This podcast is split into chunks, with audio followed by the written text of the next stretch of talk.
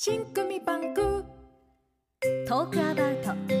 新組バンクプレゼンツ。ハートウォーミングストーリー。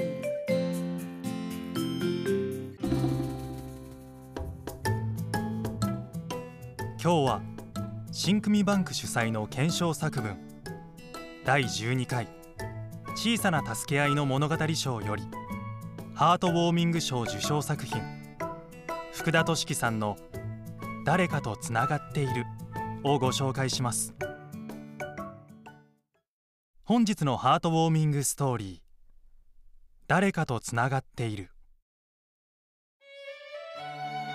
戸棚の奥に小さな杯がある。手に取るとあの頃の記憶がよみがえった。杯をいただいた。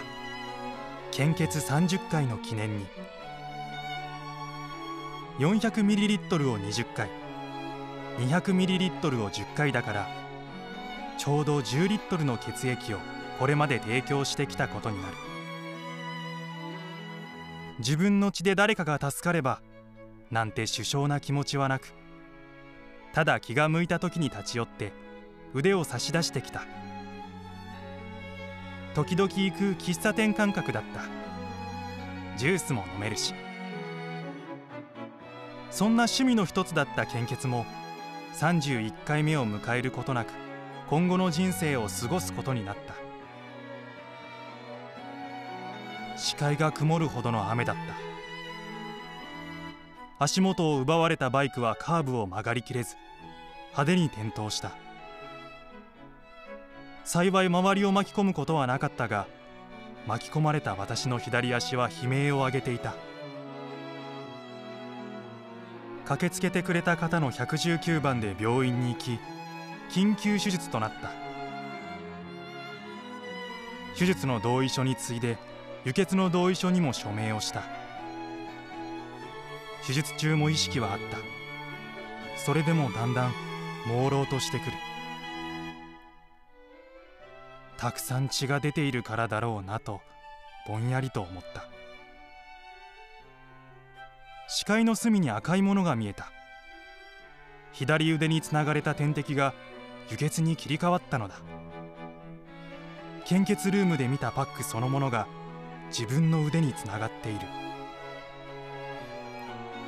こうして患者さんに届くんだなと思うとなぜか痛みが和らいで頬を熱いものが伝った。それから献血ルームの思い出が泉のように湧き起こった。地元の熊本で始めて福岡や鹿児島大分など遠出をするたびに各地の献血ルームに立ち寄った。大阪に来てからは梅田や天王寺はもちろん神戸京都にも足を運んだ。それも今日で終わりだなと思った。過去に輸血を受けた人は献血ができない。約1リットルの輸血を受け手術は無事終わった。今は以前と同じ生活を送れている。血のつながった家族はかけがえのない存在だがたとえ血縁がなくてもどこかで誰かの血とつながることもある。集中治療室で追加の輸血を受けながらそんなことを考えた。誰かの血液が私を生かしてくれた。もし私の血液が他の誰かを救っていたのならこんなに嬉しいことはない。杯にそっと口をつけるとひんやりとした心地よさが唇に触れた。